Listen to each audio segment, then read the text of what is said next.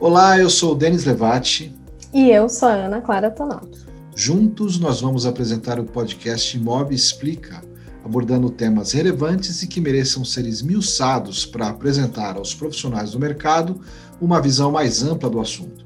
E o primeiro tema que a gente vai abordar nessa primeira temporada do Imob Explica é o mercado de loteamentos.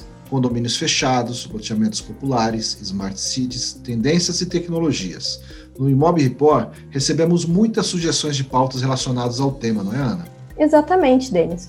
O mercado de loteamentos está bombando, não parou mesmo durante a pandemia. Ao contrário, vive um novo boom de interessados, principalmente no interior do país. É isso mesmo. Parece que com a necessidade de distanciamento, as pessoas estão considerando morar em casas e dessa maneira o setor de loteamentos ganha destaque. Então, para começar a nossa série, nós entrevistamos o diretor de uma empresa loteadora da região Centro-Oeste, o Vitor Messias, da São Bento Incorporadora. A São Bento é uma empresa que já urbanizou mais de 8 milhões de metros quadrados em 33 empreendimentos na região Centro-Oeste, sobretudo no Mato Grosso do Sul. O Vitor Messias divide a direção da empresa com seu pai, fundador da loteadora. O nosso papo hoje variou entre o histórico da São Bento, o debate entre PCA e GPM na área de loteamentos e principalmente no projeto de altíssimo padrão da empresa, o Hectares. Exatamente, Ana. O Hectares eu conheço bem, estou na mesma cidade que eles e posso garantir que foi um desafio para a empresa se posicionar junto ao público de alto padrão, mas hoje eles conseguiram, possuem um grande case em mãos. Pois então é isso, Denis. Convido ao público do Imóvel Report para acompanhar nossa conversa com o Vitor Messias. Vamos lá, Vamos aprender sobre o mercado de loteamentos de alto padrão com o Vitor Messias e a São Bento Incorporadora.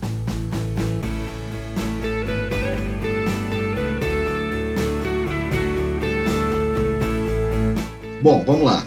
Vitor, a pandemia e o isolamento social evidenciaram o mercado de loteamentos como uma das alternativas para aquelas pessoas que buscam na moradia um ambiente mais urbanizado e que possibilite a essas pessoas qualidade de vida, é, a qualidade de vida que é representada pelos empreendimentos horizontais. É isso que a gente escuta muito, é isso que a gente recebe muito como sugestão de pauta, é, não só o que a gente recebe no Imob Report, mas que a gente vê também nos outros órgãos de imprensa. O quanto existe de verdade nessa sentença, ou se isso é uma condição momentânea? Eu acredito que parte da, do público do mercado imobiliário vai adotar esse caminho horizontal com mais espaço, mais qualidade de vida, e outra parte eventualmente vai voltar para espaços menores no futuro.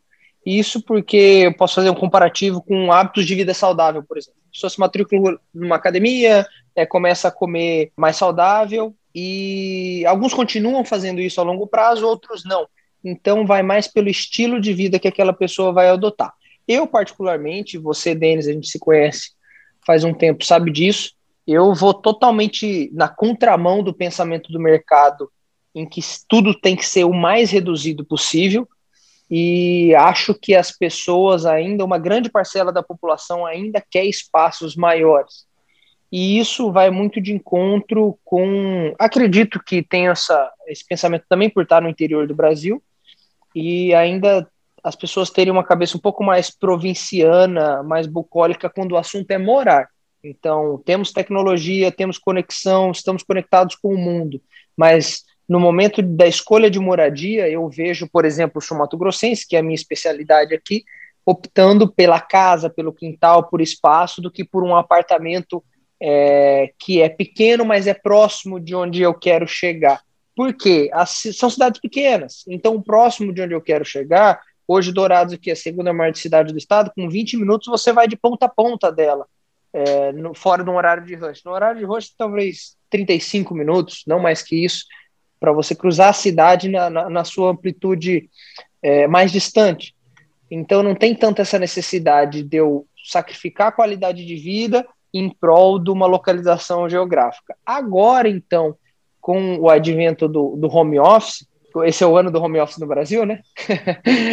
com o advento do home office, eu acho que mais ainda as pessoas vão ligar para essa disposição geográfica aqui no estado, por tudo estar tá perto.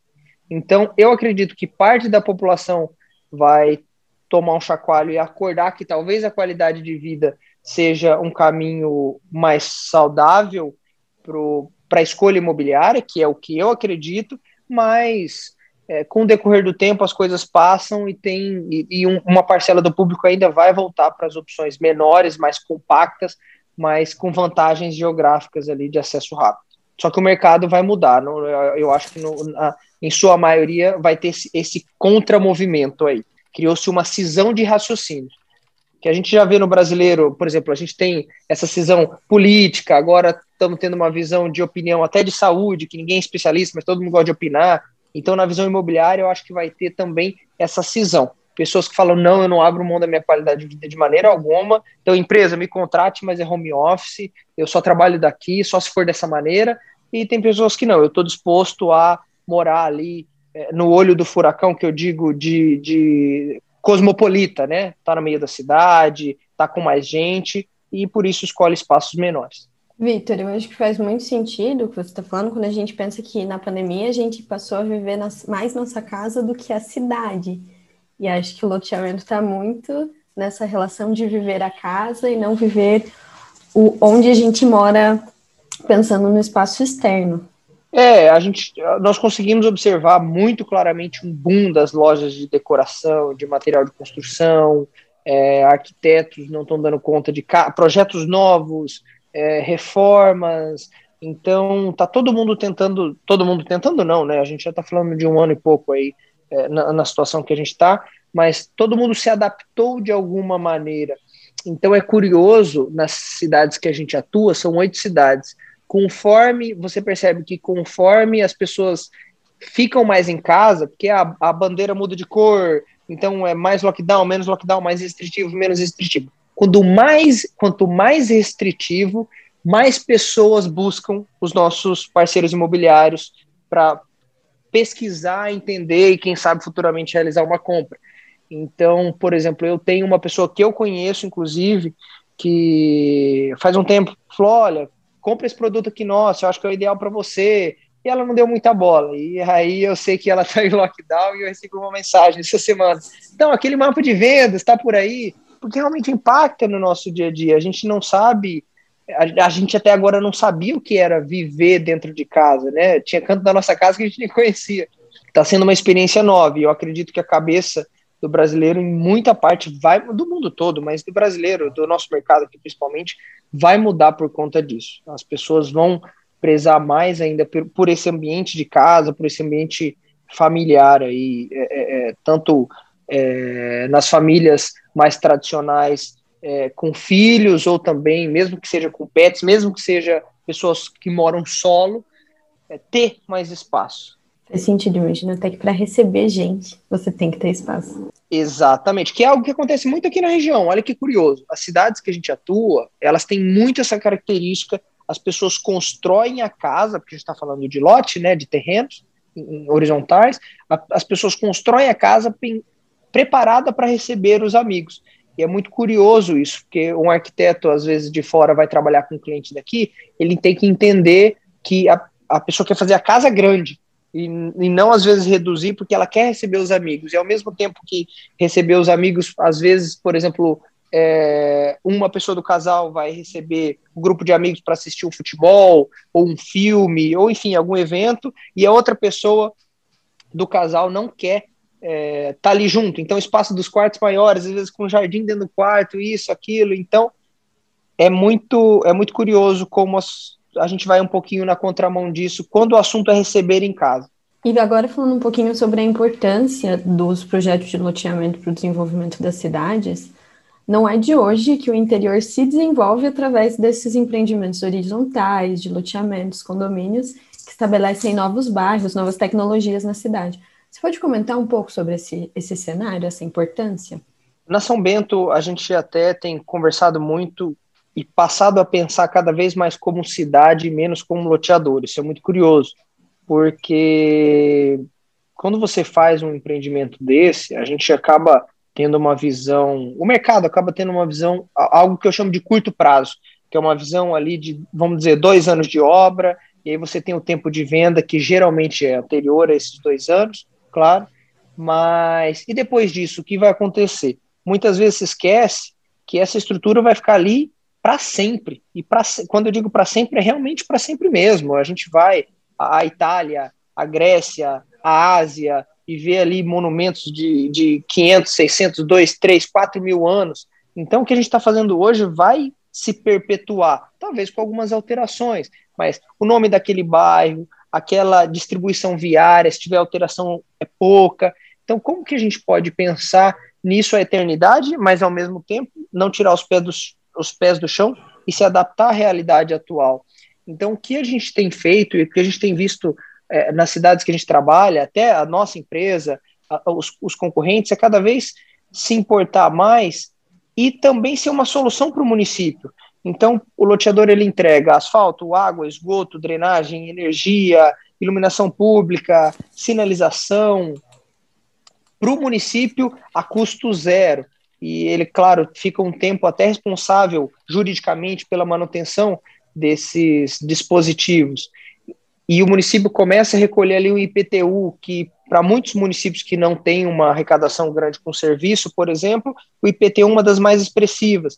Então é legal essa simbiose entre loteador e município, que um ajuda o outro. O município cresce, ajuda o loteador a poder ter mais produto é, no seu, na sua cesta de ofertas, e o loteador lançando coisas novas, ele traz mais desenvolvimento para o município, traz mais obras, é, cada obra ali gera emprego, então o mercado da construção civil a gente sempre vê é, no mundo todo como um mercado forte, ah, vai retomar a economia, libera crédito para a construção civil, é isso que acontece.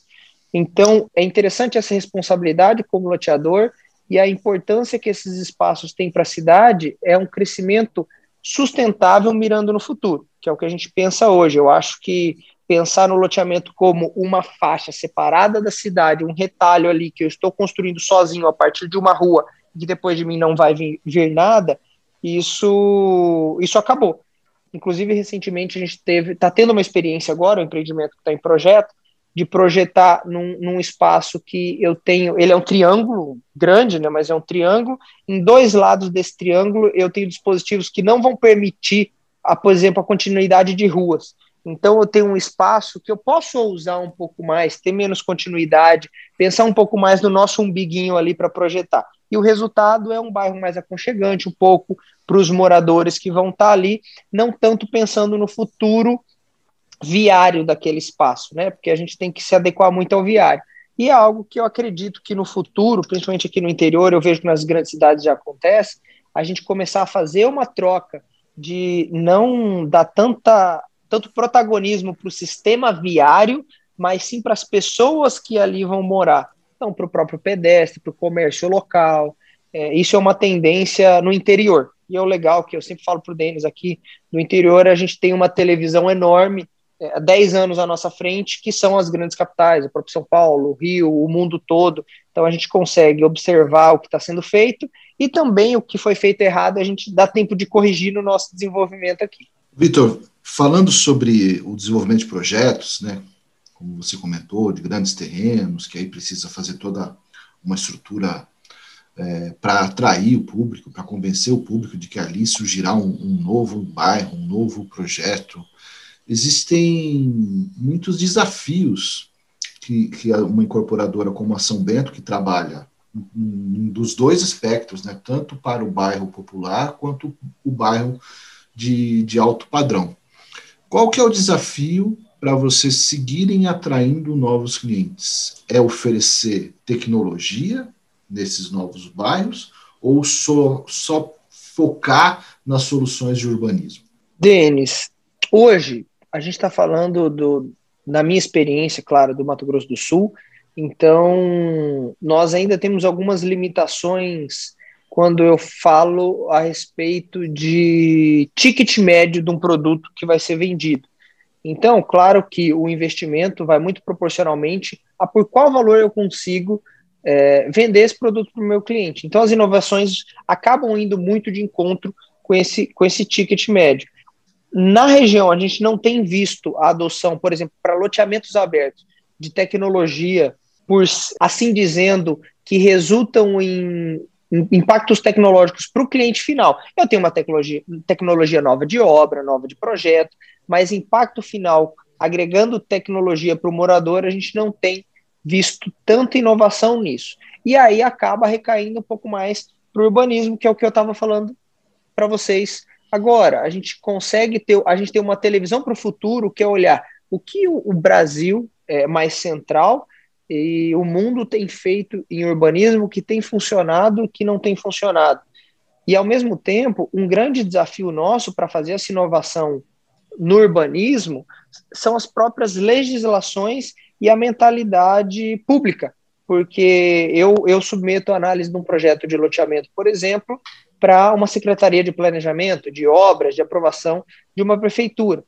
E para eu poder explicar que às vezes eu não vou dar continuidade a algumas vias e que eu não estou querendo lesar o município, ou não é para eu ter mais aproveitamento de área vendável do empreendimento, mas sim porque eu quero priorizar o pedestre ao invés do veículo e criar um bairro mais harmônico para as pessoas que vão estar tá ali andando, para as crianças, por exemplo, eu tenho meus filhos, a gente sabe que hoje é, apesar da gente estar no interior, a realidade de crescer na rua, de brincar na rua, não existe mais. E a gente teve essa oportunidade. Então, é, criar esse diálogo com o município está sendo essencial. Não são todas as vezes que a gente consegue, até porque, é, vez ou outra, eu tenho. Nós temos um projeto em desenvolvimento agora em que 80% das ruas do empreendimento já são originárias de ruas existentes no município. É difícil de uma quadra para outra matar uma rua ali com uma casa.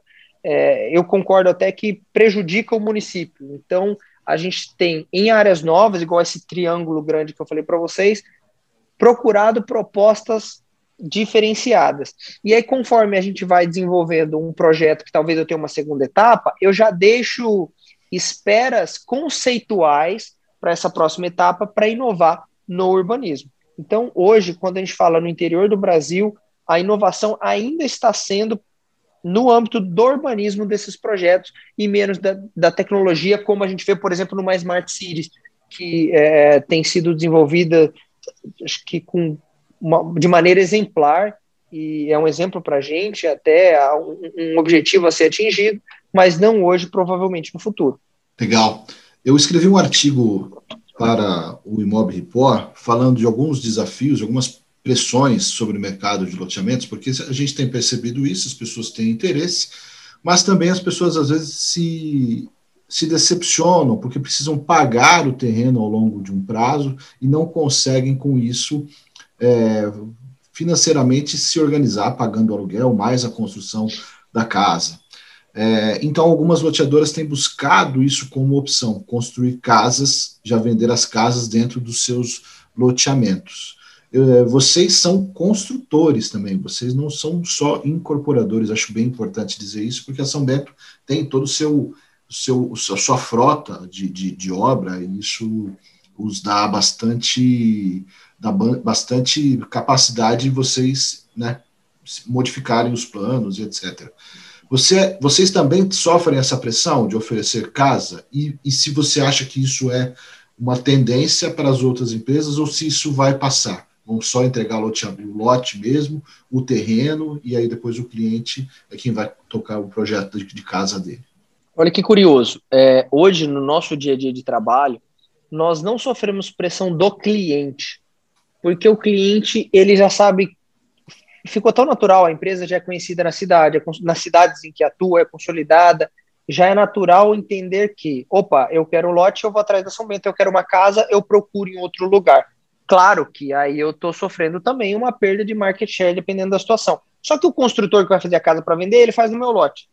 Então, querendo ou não, hoje não tem essa pressão, é, ou faz no lote da concorrência, mas enfim, o loteador ele acaba, porque a casa tem que estar em cima de algum lugar.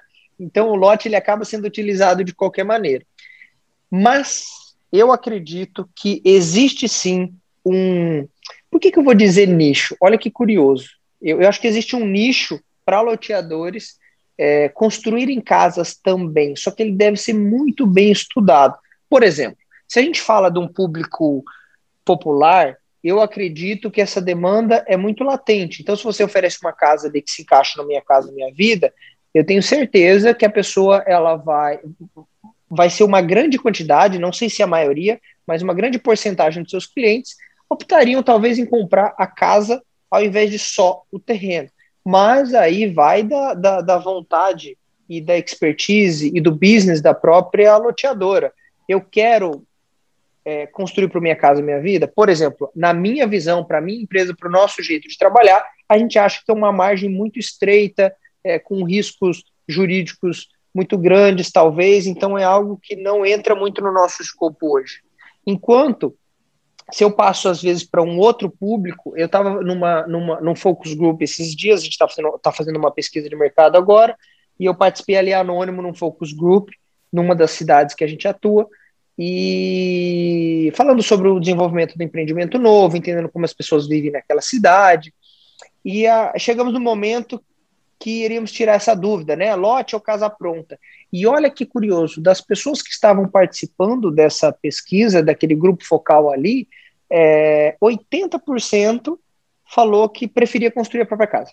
Porque, na visão delas, comprar uma casa pronta, na visão delas, é, implicaria não saber, talvez, a qualidade do que eu estou comprando. Isso acho que pode dizer até um pouquinho da qualidade de entrega de, da, das casas ou das opções que tem na região, então também tem, um, tem uma oportunidade de mercado aí de desenvolver algo com qualidade, mas ao mesmo tempo tem a vontade de projetar do jeito que eu quero, que é o que a gente estava falando lá no começo com a Ana, de das pessoas aqui fazerem as casas para receber os amigos. Então, tem muito essa visão que eu acho que o brasileiro tem mais e o sul-mato-grossense tem mais ainda, que é o projetar a minha casa. Quando a gente vai para os Estados Unidos, a gente vê, e, e Europa funciona da mesma maneira, é, a gente vê que o público ele não liga muito para o layout da casa. Ah, eu tenho essas opções de casa aqui, eu escolho a casa, o layout A, B ou C e tá tudo bem. Ah, não tem exatamente isso que é a minha necessidade, depois eu adapto, reformo ou fica do jeito que tá e tá tudo bem. O brasileiro não. Ele quer o quarto do tamanho na posição que ele quer, com um banheiro para dentro, para fora, para um lado, para o outro. Então tem essa sensação de que se ele não projetou, é... a casa não é dele. Então é minha casa, mas eu comprei pronto. Então tem essa, essa cultura de começar o projeto, sonhar, desenhar a planta baixa e levantar, tirar isso do chão e tornar uma realidade. Claro que sempre considerando o público. Então eu tenho um público que preza muito por isso e, e deixando claro que não é só o público A, o triplo A, o B, o C tem isso também. Agora, quando a gente vai para Minha Casa Minha Vida, eu acho que tem um público muito grande para ser atendido com o caso assim. É bem interessante, Vitor, que uma das tendências que a gente trouxe no imóvel recentemente é a personalização das plantas, sobre como empreendimentos, inclusive prédios, estão dando a possibilidade de você mudar a planta para o seu gosto, e vai muito de encontro com o que você está comentando, né? É, nós temos essa, essa. O brasileiro tem essa necessidade de personalização. E quando eu falo brasileiro, parece que eu estou falando dos outros, mas eu tenho também. Então, por exemplo, eu estou construindo a minha casa e eu montei o projeto do jeito que eu queria. E se talvez encontrasse uma casa igual a minha, pronta para comprar, eu não compraria, porque não foi eu que projetei. Então, tem esse processo todo de. É um processo terapêutico, se você for pensar bem. É, de pensar em como se mora, porque e é o que todo mundo está passando agora, né? É, a gente olha para o lado, poxa, essa sala aqui poderia ser melhor. Eu, eu, eu percebi que eu tenho uma rotina e minha estrutura, minha, a planta do meu apartamento, da minha casa, não se adapta tão bem, então isso aqui poderia ser diferente. Então, acho que faz parte da, da filosofia de vida, da reflexão de vida do brasileiro, esse processo de montar a casa dele da maneira que ele sonha. Vitor, e sobre o IGPM, que a gente anda falando tanto no mercado imobiliário? a alta Socorro. Exatamente, tenho certeza que vários profissionais reagiriam do mesmo jeito. Eu vou já perguntar aqui como vocês estão reagindo à alta do fator. As empresas de locação estão adotando o IPCA? Tem algum conceito, tem essa conversa entre as loteadoras de como lidar com IGPM alto? Ana, é, em março do ano passado, de 2020, nós tivemos o início da pandemia.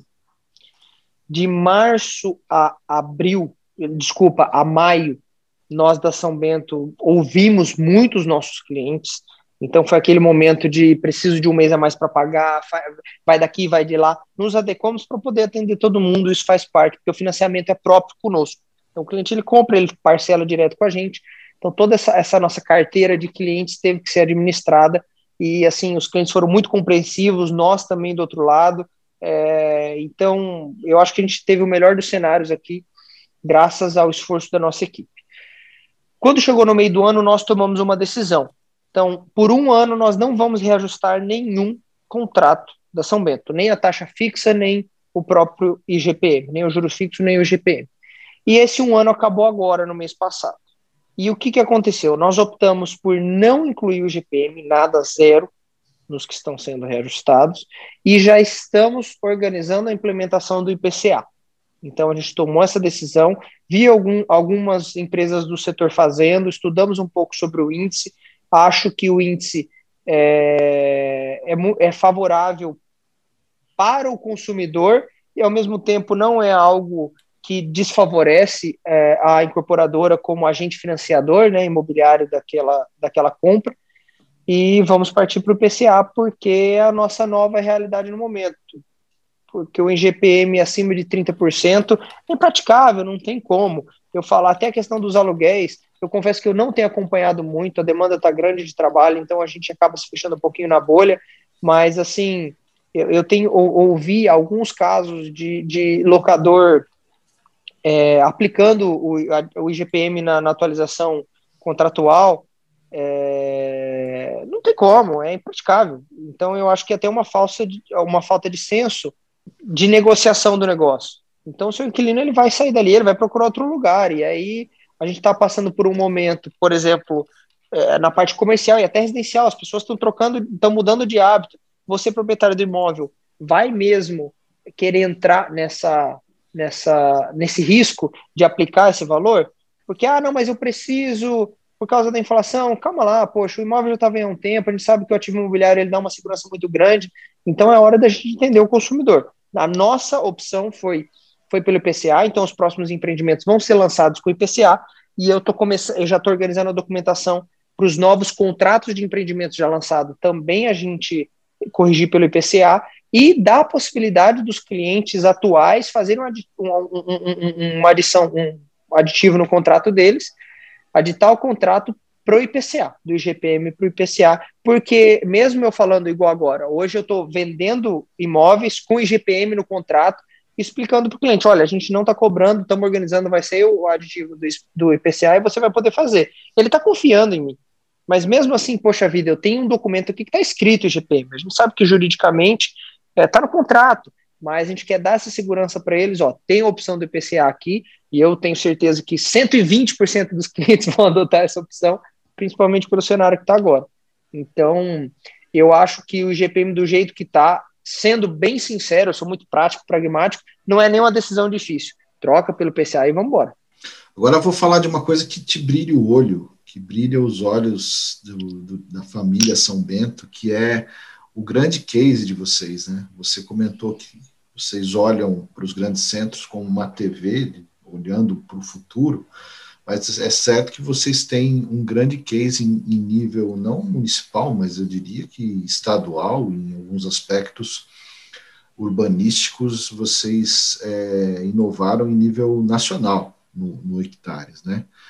Quem faz um projeto como o de vocês, eu conheço, tenho a oportunidade de ver que vocês fizeram o paisagismo com, não me lembro quantas, mas centenas de jabuticabas com a minha idade. 285. Veja só. Veja só, quem faz um projeto com 285 jabuticabas adultas e produzindo, não faz só pelo dinheiro.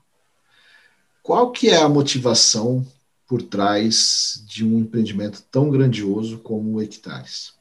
Denis, quando a gente vai falar de hectares, eu acho muito importante a gente colocar um disclosure muito grande na, na capa do assunto de, desse capítulo, porque o hectares, nós estamos falando do empreendimento de altíssimo padrão. Eu digo isso porque troca-se um pouco o tom da conversa. É, eu tenho receio, às vezes, de, de, falar de hectares, eu sempre deixo isso muito claro na, nas nossas comunicações, que a gente está falando para o público hectares, é, porque são, são lotes ali de 900 a 1.900 metros quadrados, hoje de parte de 800, eu não, não vou lembrar agora o número exato, que a gente fez uma alteração de tabela agora, mas de 800 e poucos mil até 2 milhões de reais o lote. Então, claro que a gente está falando de um outro público, de uma outra, de outras necessidades a serem atendidas. Então a gente vai um pouquinho mais para o país das maravilhas aí. Então, como você falou, no hectare são 286 jabuticabeiras dentro do empreendimento, e todas elas têm 46 anos de idade, são árvores enormes, adultas, que a gente já está plantando, inclusive, agora no momento, né, é, dentro do empreendimento. E o Hectares, ele partiu de uma necessidade interessante de atender a necessidade, uma necessidade que não estava sendo atendida pelo tradicionalismo do mercado imobiliário. Eu sou alguém que bate muito no tradicionalismo do mercado, você sabe disso, Denis, eu acho que o mercado ele é muito engessado, é, ele demora para usar e ele tem receio. Ele pergunta para o cliente o que o cliente quer, mas é, às vezes escuta e fecha os olhos e quer continuar fazendo do mesmo jeito que é feito há 20, 30, 40 anos. Então, o Hectares ele foi uma aposta nossa inicial de que o público de alto padrão, de Dourados e até da região, gostaria de ter um lugar com uma qualidade de vida excepcional para morar e que esse lugar não existia e muito provavelmente se não fosse o Hectares não existiria nunca porque ninguém compraria essa briga. Então são 493 lotes, é igual eu falei de 900 a 1.900 metros quadrados. É, e essa ideia veio muito. A gente gosta bastante de viajar, nós da família, né? Eu, meu pai, que é o fundador da empresa, minha mãe, minha esposa, meus filhos. E, e o público do Hectares, os nossos amigos, também viajam bastante. É curioso, a pessoa vai, viaja, vai lá para outro lado do mundo, fica num hotel legal, curte é, as, as férias com a família, aproveita, vê um monte de coisa nova e volta às vezes meio cabisbaixo. Pô, você voltar para casa triste, voltar para casa tem que ser algo feliz, né? Então, a gente criou com hectares um, um lugar em que se, sempre se está feliz de voltar para aquele ambiente. Tem na porta de casa uma estrutura que você teria talvez em qualquer outro lugar do mundo, é, fora aí o mar que a gente não consegue trazer para o Mato Grosso do Sul ainda, quem sabe no futuro, mas então a gente tem dentro do hectares uma pista de caminhada de 7,5 km, toda gramada, arborizada, iluminada, a hora que você quiser caminhar, é, o morador quiser caminhar, ele tem essa pista ali, é, tem essa, essa pista a gente chama de caminhada, mas ela é larga, 3 metros, então caminhada, ciclismo, é, tem piscina, academia profissional, enorme academia, é, piscina coberta, hidromassagem, sala de massagem, campo de futebol, quadras de tênis, três quadras de tênis, quadras de squash. Então, uma, é uma estrutura completa, sempre utilizando, por exemplo, academia. A gente está usando todo o equipamento da Tecnologia, que é uma das melhores, se não a melhor marca de, de, de de musculação do mundo. Ah, nós estamos fazendo campo de futebol, estamos, estamos usando a mesma grama que é plantada nos melhores estádios dos times profissionais do mundo. Vamos fazer as quadras de beach tênis, que o pessoal tem jogado muito beach tênis. É uma areia especial, por exemplo, que não importa o sol que esteja, ela não esquenta. Então, uma areia específica para isso. Então, tudo é pensado nos mínimos detalhes para eu vou jogar um beach tênis. A melhor experiência de beach tênis que você vai ter, você tem na porta de casa. Futebol, mesma coisa. Academia, mesma coisa. Piscina, mesma coisa. É, sala de massagem, mesma coisa. Então, a gente trazer isso para um público que às vezes não tem e viaja muito para procurar. Claro que a gente não vai deixar de viajar, mas talvez, quem sabe, as férias não sejam dentro de casa todo final de semana ou todos os dias. Eu falei que o olho, seu olho brilhava, as pessoas provavelmente vão estar ouvindo o calor da sua voz quando fala do projeto. Né? Mas ah, gente, muda. eu, eu, e Ana estamos vendo aqui o, o, orgulho que você tem, e eu posso dizer que testemunhei algumas das lutas que vocês tiveram, que você teve de mudar a legislação estadual para poder receber é, no projeto a me, me corrija se eu falar o nome errado, mas a energia subterrânea, né, a passagem de, de, de, todo o cabeamento subterrâneo, e vocês precisaram mudar a legislação, e aí, quer dizer, quando quem faz isso acaba beneficiando o Estado inteiro, porque abre precedentes para novos empreendimentos com essa característica. Mas, é, quando a gente fala de hectares e vê você com essa, tanto você quanto o, o, o Pineca, seu pai, que é o, é o fundador da empresa, é, vocês têm brilho no olho porque ajudaram a, a conceber o projeto, né? E, e, isso é bem bacana. No entanto, eu fiquei 40 dias, só para posicionar assim, fiquei 40 dias fora, ausente, cuidando da minha saúde. Quando eu voltei, encontrei no perfil do Hectares uma diferença. Você assumiu o perfil do Hectares. Você, Vitor, Vitor Messias, o, o, o, cara que concebeu o projeto juntamente com bastante gente, obviamente, você assumiu o perfil no Hectares. E eu achei aquilo incrível, porque você é, responde perguntas, você traz informações, você recebe material novo e fala. É, eu vi esses dias você dizendo é, olha, esse, isso, esse acabamento veio da Espanha e ele só vai ser recortado no hectares para que ele possa cumprir os, os, desígnios do projeto inicial. Eu falei, nossa, que ideia o Vitor teve. Então, a minha pergunta é essa. Ao assumir o perfil do hectares como seu, né, como o primeiro, um dos primeiros moradores, inclusive, do projeto, é, você também teve uma aceleração nas vendas do hectares. Aí eu te pergunto se isso é coincidência ou se a gente já tem agora também um grande case de marketing de relacionamento na São Bento Incorporadora. Denis, é, tudo aconteceu muito natural, mas eu acho que a, a, as, os, os melhores cases acontecem naturalmente, não com uma pretensão de, nossa, eu vou mirar aqui e acertar. É, naturalmente acontece e se descobre que, que, que foi tomado o caminho certo. Então, hoje a gente vive na era do conteúdo, né? É, somos bombardeados com conteúdos a todo momento.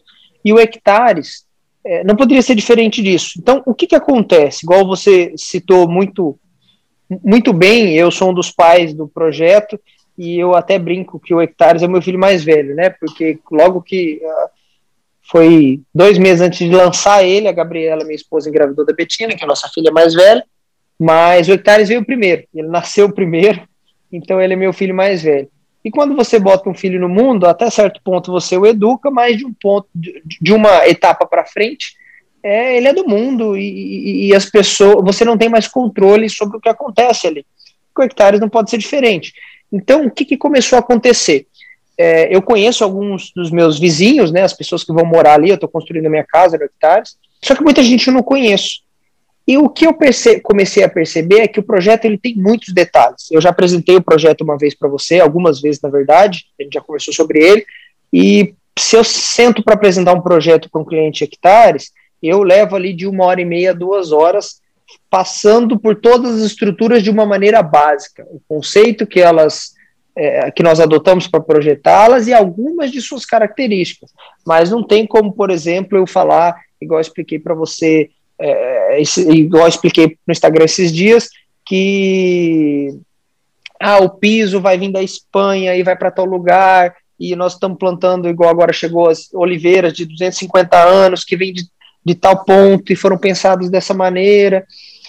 É, porque senão eu vou ficar ali dois dias com a pessoa, ela vai fugir e não vai comprar o lote. E aí eu comecei a me deparar com alguns tipos de público se reunindo no Instagram do Hectares.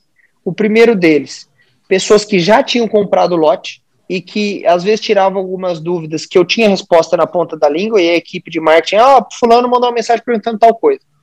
Os corretores me mandavam perguntas que o cliente comprou e queria saber de tal coisa, ou estava atendendo um cliente, isso é normal no meu dia a dia, receber uma ligação, um WhatsApp, ó, oh, tô com um cliente aqui agora, ele perguntou sobre tal detalhe, você sabe como foi pensado? Se eu sei, eu já respondo, se eu não sei, é, a gente já pensa em alguma coisa, em alguma solução, explica que vai desenvolver e depois dá um retorno para o cliente.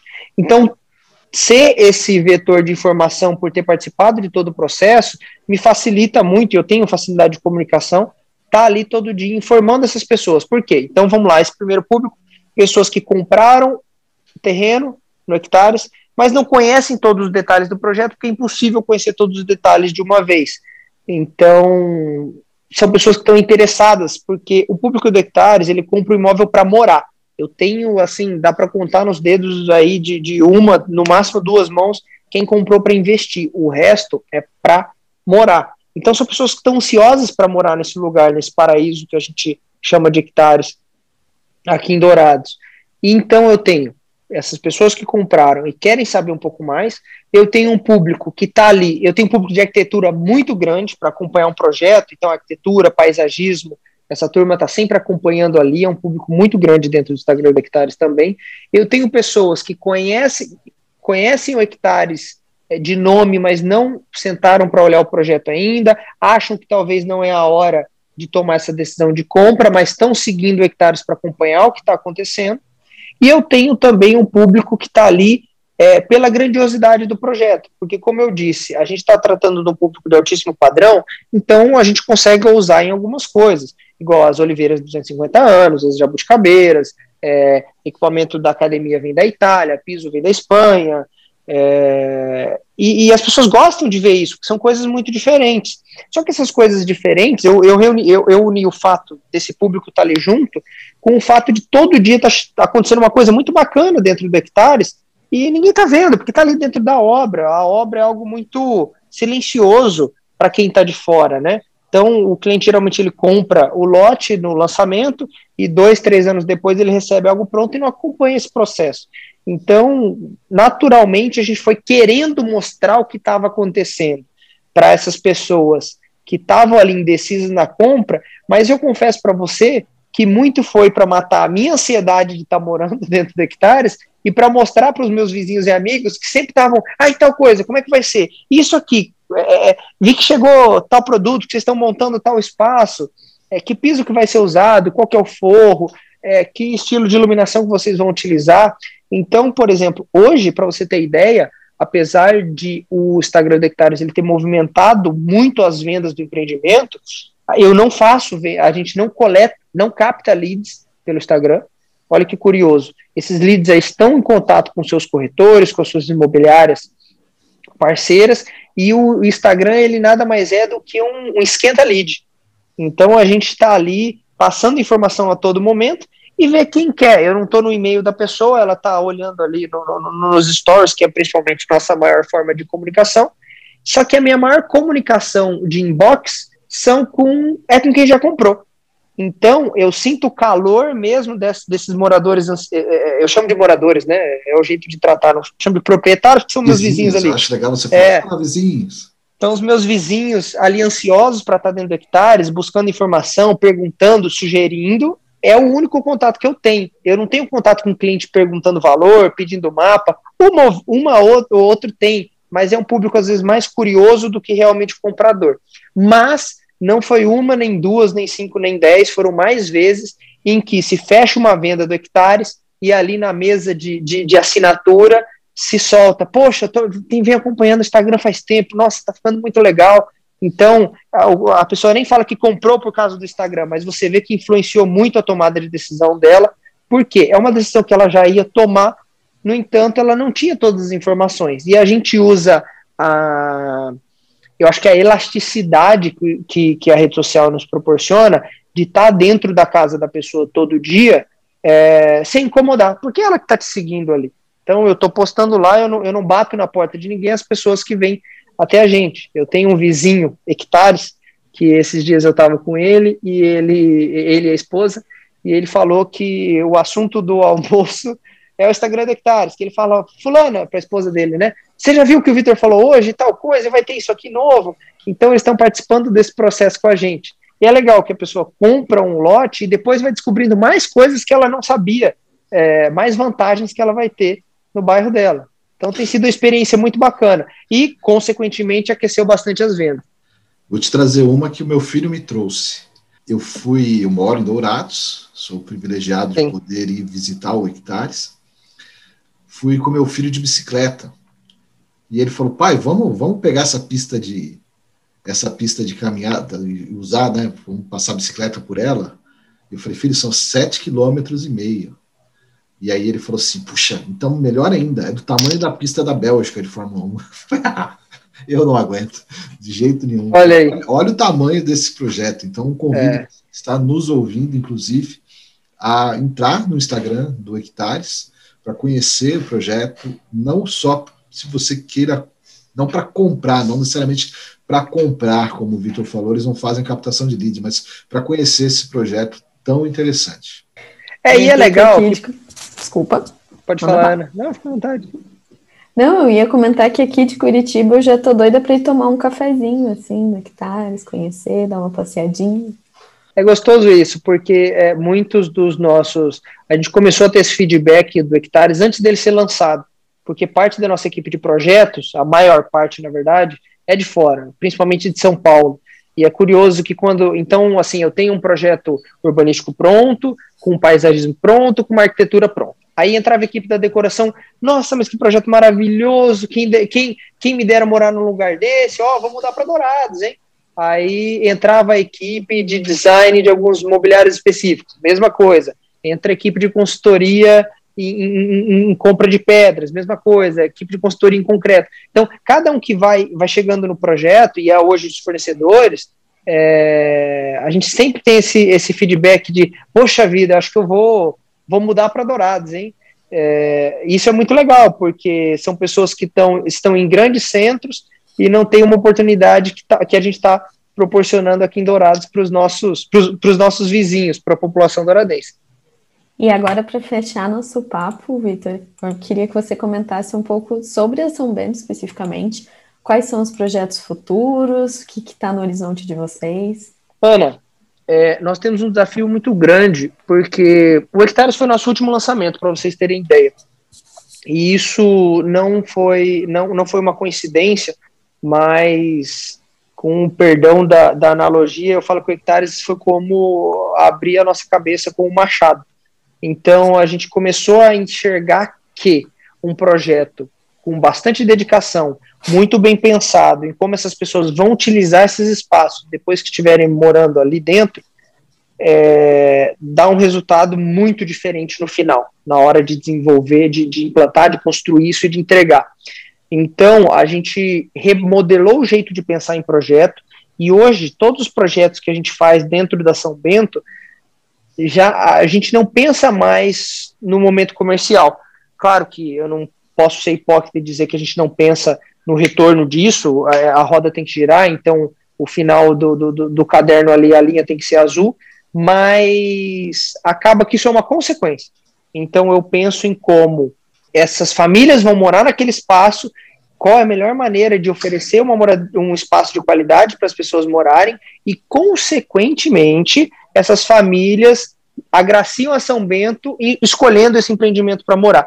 Então, é algo que se paga mais ainda do que se eu fosse fazer um projeto visando somente o lucro.